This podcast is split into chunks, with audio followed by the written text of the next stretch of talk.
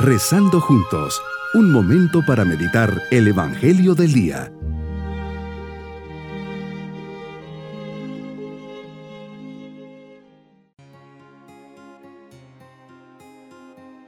Les saludo en este día, domingo de la décima primera semana del tiempo ordinario, bajo la mirada de Cristo resucitado. Preparemos nuestro corazón para comenzar nuestra meditación.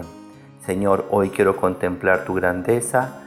Me vas a pensar por un momento en la maravilla que esconde una montaña, en la variedad de sus colores y de sus plantas. Me sorprende el mar que dentro de sí oculta tantas maravillas en la variedad de sus especies. Veo, en fin, mi vida, cada segundo marcado por tu mirada de padre y de amigo, cada segundo un regalo. Hoy te agradezco y te bendigo con todo lo que soy y con todo lo que tengo. Meditemos en el Evangelio de San Marcos capítulo 4 versículos 26 al 34. Una vez más te diriges a la gente y la evangelizas con parábolas y a tus discípulos se los explicabas en privado. A cada uno nos das una capacidad de entendimiento, no a todos igual, y es algo que tenemos que aceptar. A ellos les das este espacio de privacidad y de tiempo de calidad por la misión tan especial iban a realizar. En esta meditación me podría sentir especial, pues me hablas directo al corazón y como a tus discípulos me enseñas y me explicas en privado el verdadero sentido de tu anuncio, la buena noticia del reino de Dios, buena nueva que me llena de esperanza y confianza, pues me haces ver que sigues trabajando, que no paras hasta que todo esto sea realidad. En el grano de trigo que germina por sí solo, vemos la fuerza de tu gracia, de tu presencia que día a día es sembrada en nuestro corazón. Todo comenzó en nuestro bautismo.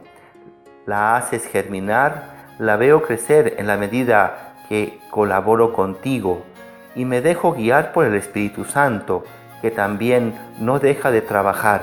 Qué importante es hacerla crecer con nuestro esfuerzo y colaborando día a día contigo. Tu gracia es la fuerza que produce frutos de vida eterna en mi alma. Esta vida de gracia se desarrolla y madura en nosotros a través del Espíritu Santo. Estemos despiertos o dormidos, porque Dios no deja de actuar en ningún momento. Es impresionante ver esa mano divina guiando nuestras vidas día y noche. Y todo comenzó como un grano de mostaza pequeñita, una mini semilla y que crece y crece. Así comenzó nuestra vida cristiana, en una semillita casi invisible el día en que fuimos bautizados. Señor, la pusiste en nuestro corazón.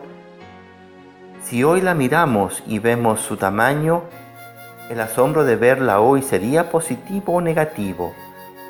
Vaya, veo mi fe, mi esperanza, mi relación contigo, la vivencia de las virtudes, la bondad, el perdón, la confianza, la comprensión, la humildad.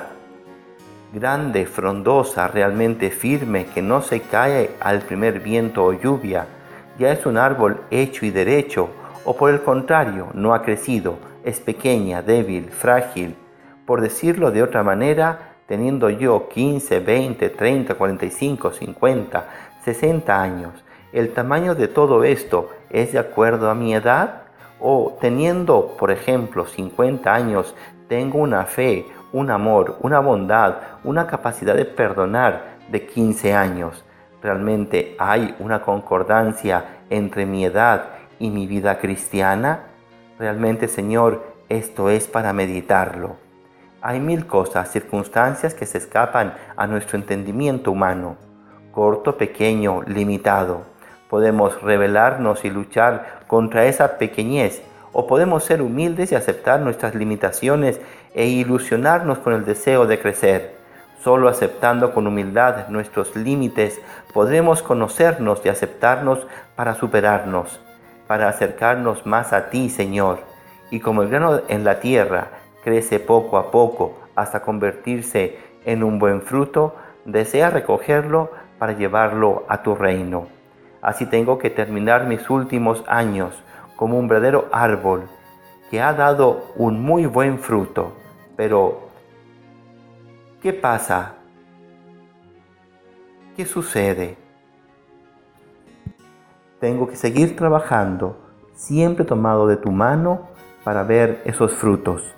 Mi propósito en este día es querer formar parte de este reino y trabajar conscientemente para que esa semilla que un día Dios puso en mi corazón a través del bautismo crezca y se convierta en una vida cristiana auténtica, sincera y esforzada.